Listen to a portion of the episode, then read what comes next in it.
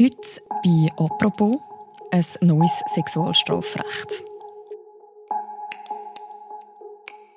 Was gilt eigentlich vor Gericht als Vergewaltigung? In der Schweiz werden aktuell zwei Modelle diskutiert, die das neu regeln sollen, nämlich Nein heißt Nein oder nur Ja heißt Ja. Ein aktueller Fall am Bundesgericht zeigt, wie schwierig aber so Entscheidungen in der Praxis bleiben, aber auch, was sich mit einem angepassten Gesetz könnte konkret verändern.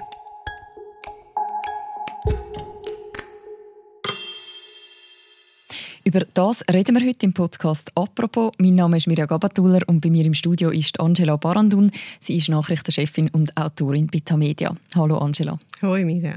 Angela, du hast dich vor kurzem mit einem Fall befasst, wo eigentlich recht harmlos anfängt. Eine Frau lernt nämlich in einer Bar einen Mann kennen. Wie geht es weiter? Sie schwätzen, sie tanzen, sie knutschen auch. Und es gibt einen Moment, wo die Bedienung vorbeikommt und ihnen sagt, ah, ihr seht so verliebt aus. Und sie wird später aussagen, dass sie eigentlich den Eindruck hatte, dass da gerade etwas entstände zwischen diesen zwei Leuten. Mhm. Und später hat die Bar zugemacht. Äh, sie sind rausgelaufen. Sie haben nicht darüber geredet, was sie jetzt machen und sind einfach so ein bisschen halbautomatisch zu ihm heimgelaufen. Soweit erzählen auch beide von ihnen die gleiche Geschichte. Ab dem Moment, wo sie bei dieser Wohnung von ihm ankommen, gehen dann ihre Versionen recht auseinander über die Nacht. Was passiert aus seiner Sicht nachher in dieser Wohnung? Also für ihn ist alles super. Sie haben zusammen Sex, er leitet sogar das Kondom an, obwohl er das eigentlich nicht unbedingt hat wollen. Einmal zeitweise, er zieht es später wieder ab. Und er ist auch der Meinung, dass sie dabei war, dass sie mitmacht. Und er sagt sogar auch, dass er schon würde merken, wenn eine Frau nicht will. Er hat sie auch gefragt, ob es ihr gefällt und sie hat das mit Ja beantwortet. Es hat sogar noch so eine Episode gegeben, wo sie versucht haben, Handynummern auszutauschen und ich glaube, ein bisschen komisch ist es für ihn dann erst, wo sie recht überstürzt äh, seine Wohnung verloren hat. Und zwar ohne ihre Kleider, ohne ihre, ihren Slip und ihre Hosen. Die hat sie nämlich nicht mehr gefunden. Und stattdessen hat sie dann ein paar Hosen von ihm angelegt und ist, ja, ist, ist zu der Wohnung rausgetatscht. Mhm. Das ist die Nacht aus seiner Sicht. Was passiert aus ihrer Sicht? Also für sie ist schon, ihr ist eigentlich schon im Wohl gewesen, wo sie ähm, die Wohnung gesehen hat. Die Wohnung war leer. Gewesen. Es hat nur ein einziges Möbelstück in dieser Wohnung gehabt, und das war das Bett. Gewesen. Und auf dem Bett ist ein Computer gestanden und der hat, schon als sie reingekommen sind, Musik gemacht. Und zwar komische Musik, irritierende Musik. Also es klingt jetzt wie etwas Kleines, wie so, es ist total nebensächlich, die Musik, aber ich erzähle das vielleicht doch schnell ein bisschen detaillierter, weil es etwas über den Fall oder über die Kommunikation vor allem von dem Abend aussagt. Und zwar hat sie gemeint, es könnte jüdische Musik sein. Und das hat damit zu tun, dass er ihr gesagt hat, er sei beschnitten und sie hat gehört, er sei Jude. Mhm. Und hat darum gemeint, vielleicht ist es jüdische Musik. Er aber sagt, er hätte ihr gesagt, er sei beschnitten, aber er sei trotzdem Christ. Und er sagt, es sei die christliche Choräle oder christliche Lobpreisungen, die aus dem, aus dem Computer rausgekommen sind. Und das zeigt ein bisschen, wie da wie man vom Gleichen redet und überhaupt nicht das Gleiche versteht. Mhm. Also es läuft die irritierende Musik, sie sind in dieser leeren Wohnung, fast leeren Wohnung. Und wie ist es dann weitergegangen aus Ihrer Sicht? Die Wohnung war eben nicht nur leer, sondern sie war so ein bisschen ah, versifft. Also der Boden ist übersät mit Kleidern, wo sie dort reinläuft. Es liegen überall so leere Säcke umeinander. Also es muss wirklich kein besonders romantischer Anblick sein. Und dann, in dem Moment, macht er die Tür zu und drüllt den, den Riegel vom Dreischloss. Also mhm. die Tür ist nicht, sie ist nicht eingeschlossen gewesen, aber man, muss, man hat halt wieder den Riegel müssen drüllen, um rauszugehen. Aber ihr hat das offenbar das Gefühl ausgelöst, dass sie jetzt da eingeschlossen ist oder dass es immer schwieriger wird für sie zum rauszukommen. Und sie hat wirklich einen Moment überlegt, soll ich nicht wieder gehen? Und dann hat sie sich selber gesagt, ah, bist nicht so paranoid. Das ist schon okay da. Und sie zieht ihre Schuhe ab, sie nimmt ihre Tasche vom Arm und stellt beides neben die Tür an. Und der Abend nimmt sie in Lauf. Mhm. Was passiert denn immer noch? Wir sind jetzt immer noch in Ihrer Perspektive. Ja, ähm, aus Ihrer Perspektive, also ich glaube, endgültig kippen es dort, wo er sie beißt. Also wahrscheinlich haben sie geknutscht. Das, so im Detail weiß man das dann nicht. Oder man weiß einfach, dass sie sagt, er hätte sie dann in die Lippen gebissen. Und dann hat sie gesagt, auch, das tut mir weh. Und er hat aber nicht wirklich aufgehört wegen dem. Er hat sie dann nachher weiter bissen oder heftig geküsst. Auf jeden Fall für sie ist das der Moment gewesen, wo es gekippt ist und wo sie nachher gesagt hat sich selber, ich muss einfach schauen, dass ich jetzt da unbeschadet durchkomme, dass es möglichst schnell vorbei ist und dass ich wieder gehen kann, ohne dass ich verletzt werde. Und alles, was sie nachher gemacht hat für sie, ist aus dem Gedanken heraus. Darum hat sie irgendwie zum Beispiel auch ein Kondom verlangt, um sich selber zu schützen und nicht, weil sie es äh, besonders lässig gefunden hat. Oder sie hat einfach verhindern, dass es noch mehr, noch gefährlicher wird für sie. Also aus seiner Sicht findet an dem Abend eigentlich einvernehmlicher Sex statt. Aus ihrer Sicht eigentlich sozusagen ein, ein Übergriff. Genau. Sie steigt ja dann später in dieser Nacht, wo sie aus dieser Wohnung rausgeht, in ein Taxi. Was sagt später der Fahrer von dem Auto? Sie ist eingestiegen und hat eigentlich sofort angefangen zu brüllen und hat nachher die ganze Fahrt über wirklich äh, heftig brüllt und hat ihm auch erzählt, dass der Mann ihre Kleider weggenommen hätte und dass sie darum jetzt mit seinen Hosen muss heimgehen. Mhm. Und also sie muss einen sehr einen aufgelösten Eindruck gemacht haben. Er hat ihr nämlich dann gesagt, sie soll die Polizei anrufen, nachdem er sie abgeladen hat, was sie dann auch gemacht hat. Und die Polizei, was haben die festgestellt? Ja, die Spezialisten von der Polizei haben natürlich zuerst mal einen Untersuch gemacht und haben gesehen, zum Beispiel, dass sie Verletzungen hatte. Also es geht um die Bissspuren, oder? Sie hat im Schlüsselbein oder am Hals hat sie so einen Ring, einen Abdruck gehabt. Man hat die Zähne nicht gesehen, aber es ist, also es ist deutlich gewesen, dass da jemand ähm, zugepackt hat. Und sonst hat sie recht viele so blaue Flecken gehabt, die aber auch könnten von Sauger, also von so Knutschflecken sein. Das kann man nicht genau sagen. Sie hat aber auch Schürfwunden gehabt, also so Abschürfungen, Hautschürfungen, wo man auch nicht genau kann sagen dann am Schluss, wo die sind, aber äh, die Polizei hat Verletzungen festgestellt. Und die Polizei hat vor allem auch gesagt, es sei total überzeugend gewesen, dass sie etwas Schlimmes erlebt hat. Mhm. Die Polizei geht dann noch in der gleichen Nacht in die Wohnung. Was findet sie dort vor? Ja, also die Nacht um zwei von der gleichen Nacht ist die Polizei auch in dieser Wohnung, wo sie vorher zusammen sind und findet den Mann die Szene ist immer noch die gleiche. Also er hat nicht irgendwie Spuren beseitigt oder irgendetwas.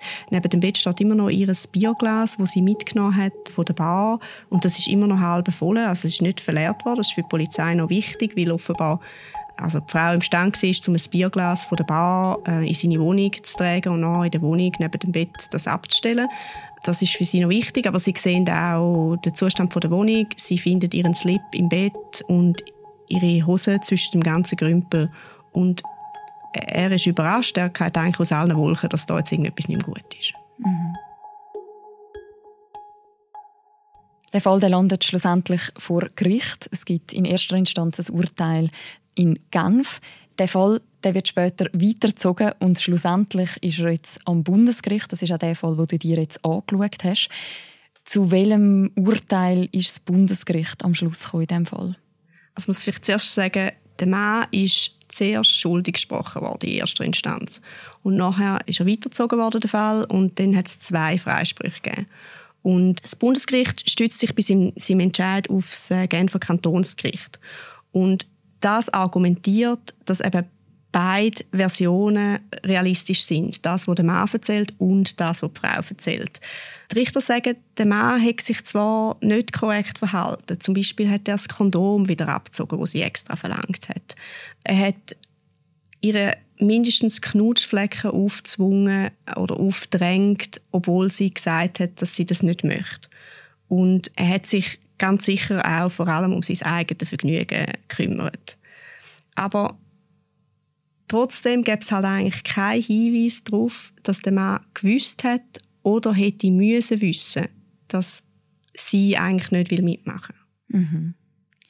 Das Gerichtsurteil das ist ja unter dem aktuell geltenden Sexualstrafrecht gefallen.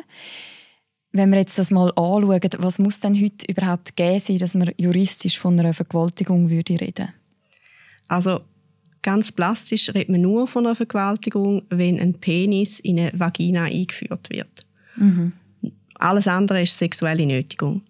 Und dort ist nachher die Bedingung, dass der Täter weiß, dass das Opfer eigentlich nicht will mitmachen will.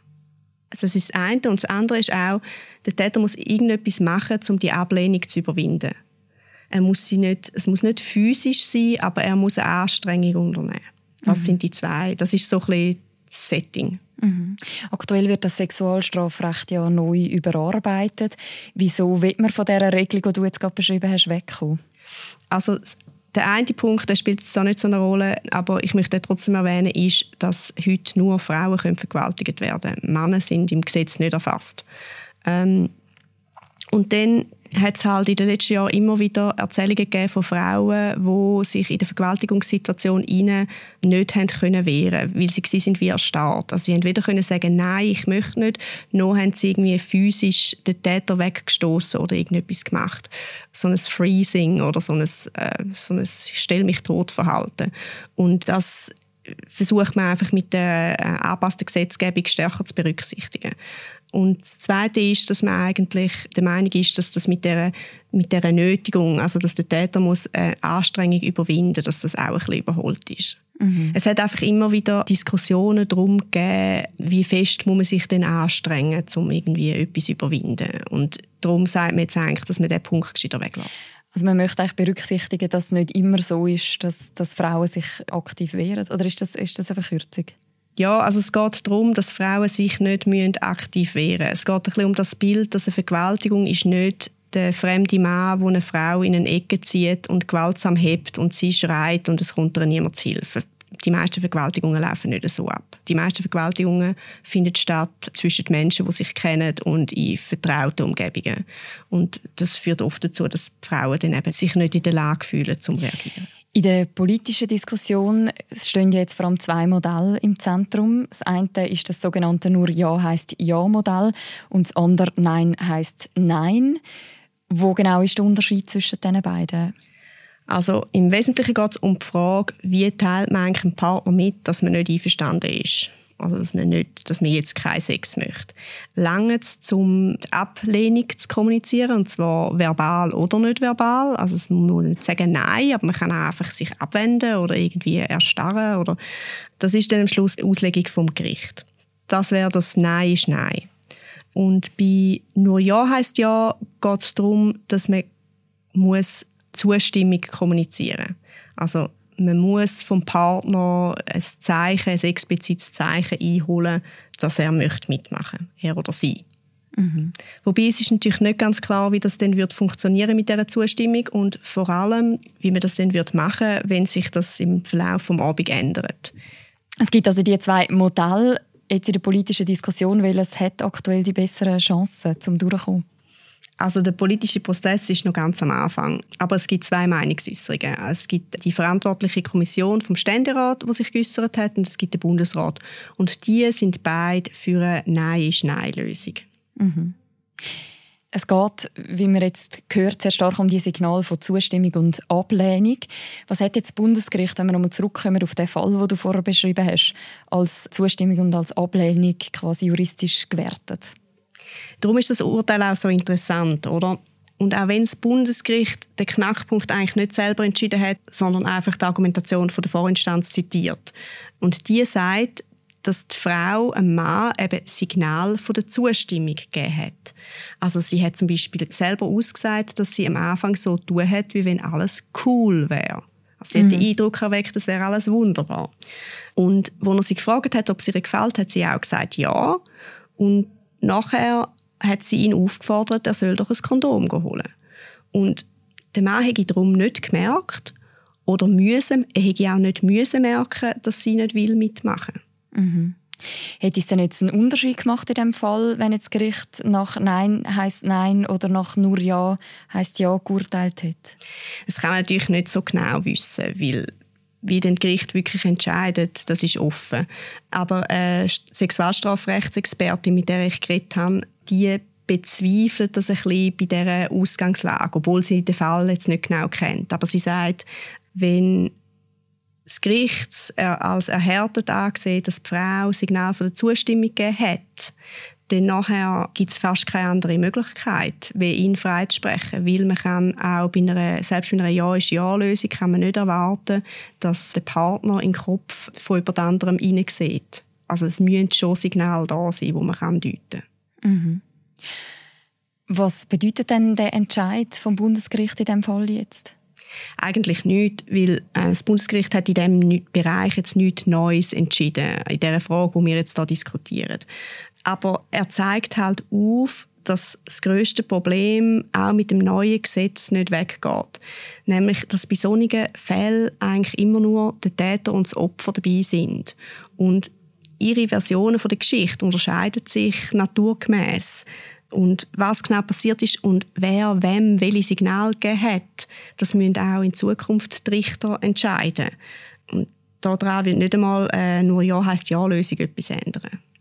Und sogar wenn man vorher mit einer App quasi Zustimmung zum Sex gibt. Mhm. Was passiert denn, wenn nach einer halben Stunde ich meine Meinung ändere? Wie, wie nehme ich denn das wieder retour? Und wie wird es nachher vom Gericht erfasst? Das ist alles noch völlig offen. Mhm. Das heißt, juristisch würden so Fälle eigentlich weiterhin sehr schwierig werden zum beurteilen. Gibt es denn aber ein Beispiel, wo jetzt ein neues überarbeitetes Sexualstrafrecht sicher würde einen Unterschied machen? Also ganz, ganz sicher einen Unterschied würde es machen bei Fällen, wo Männer vergewaltigt werden. Es hat mal einen Fall gegeben, wo mehrere Krankenschwestern sich an einen Arzt vergangen haben. Und das ist rechtlich gesehen keine Vergewaltigung, weil der Mann kein Opfer kann sein laut dem Gesetz. Mhm. Du hast vorhin gesagt, dass es weiterhin sehr stark darum geht, dass man eben die Signale von der Zustimmung und von der Ablehnung kann auch vor Gericht deuten und dass das weiterhin wird schwierig sein, auch unter dem neuen Sexualstrafrecht. Wie stark ist denn die Diskussion darüber, wie das soll ausgerichtet sein, auch von symbolischer Bedeutung? Also sicher nicht nur, aber ich glaube, wenn man sich überlegt, wie stark hat sich das in den letzten Jahrzehnten verändert, dann nachher, es ist einfach krass es hat Zeiten gegeben, da ist es legitim gewesen, dass ein Mann Sex hat mit seiner Ehefrau, ob sie hat wollen oder nicht. Und das ist noch gar nicht so lange her. Bis 1992 ist das nicht strafbar gewesen. Mhm. Also und, und auch heute kann jede oder fast jede Frau äh, kann ein Beispiel erzählen von einer, jetzt nicht von einer Vergewaltigung oder von einer Nötigung, aber von einer krassen Grenzverletzung durch einen Mann. Und ich glaube, man muss den Kampf für ein neues Sexualstrafrecht vor allem von, von der Seite der Frauenrechtlerinnen auch so verstehen, dass man das Gesetz einfach so weit wie möglich zugunsten der Opfer will ausdehnen damit da auch irgendeine Verschiebung stattfindet in den Köpfen. Danke vielmals, Angelo, für das Gespräch. Danke dir. Ich finde, es ist ein sehr emotionales Thema und irgendwie, je mehr man sich damit beschäftigt, desto größer wird mein Respekt auch von diesen Richtern, die sich mit solchen Sachen befassen müssen. Das ist sicher auch ein Thema, das uns noch weiter beschäftigen wird. Wenn man sich gerade jetzt noch ein bisschen mehr mit dem Thema befassen will, wir haben auch schon eine Apropos-Folge gemacht, wo es darum geht, wieso es zwischen den Kantonen so grosse Unterschiede gibt bei der Bewertung von Vergewaltigungen und was dort genau anders läuft, zum Teil auch bei der Polizei und dann auch im Strafrecht. Wir verlinken die auch noch verlinken im Beschreib zu dieser Episode. Und das war es, die heutige Folge von «Apropos». Die nächste von uns, die hören morgen wieder. Bis dann, macht's gut. Ciao miteinander.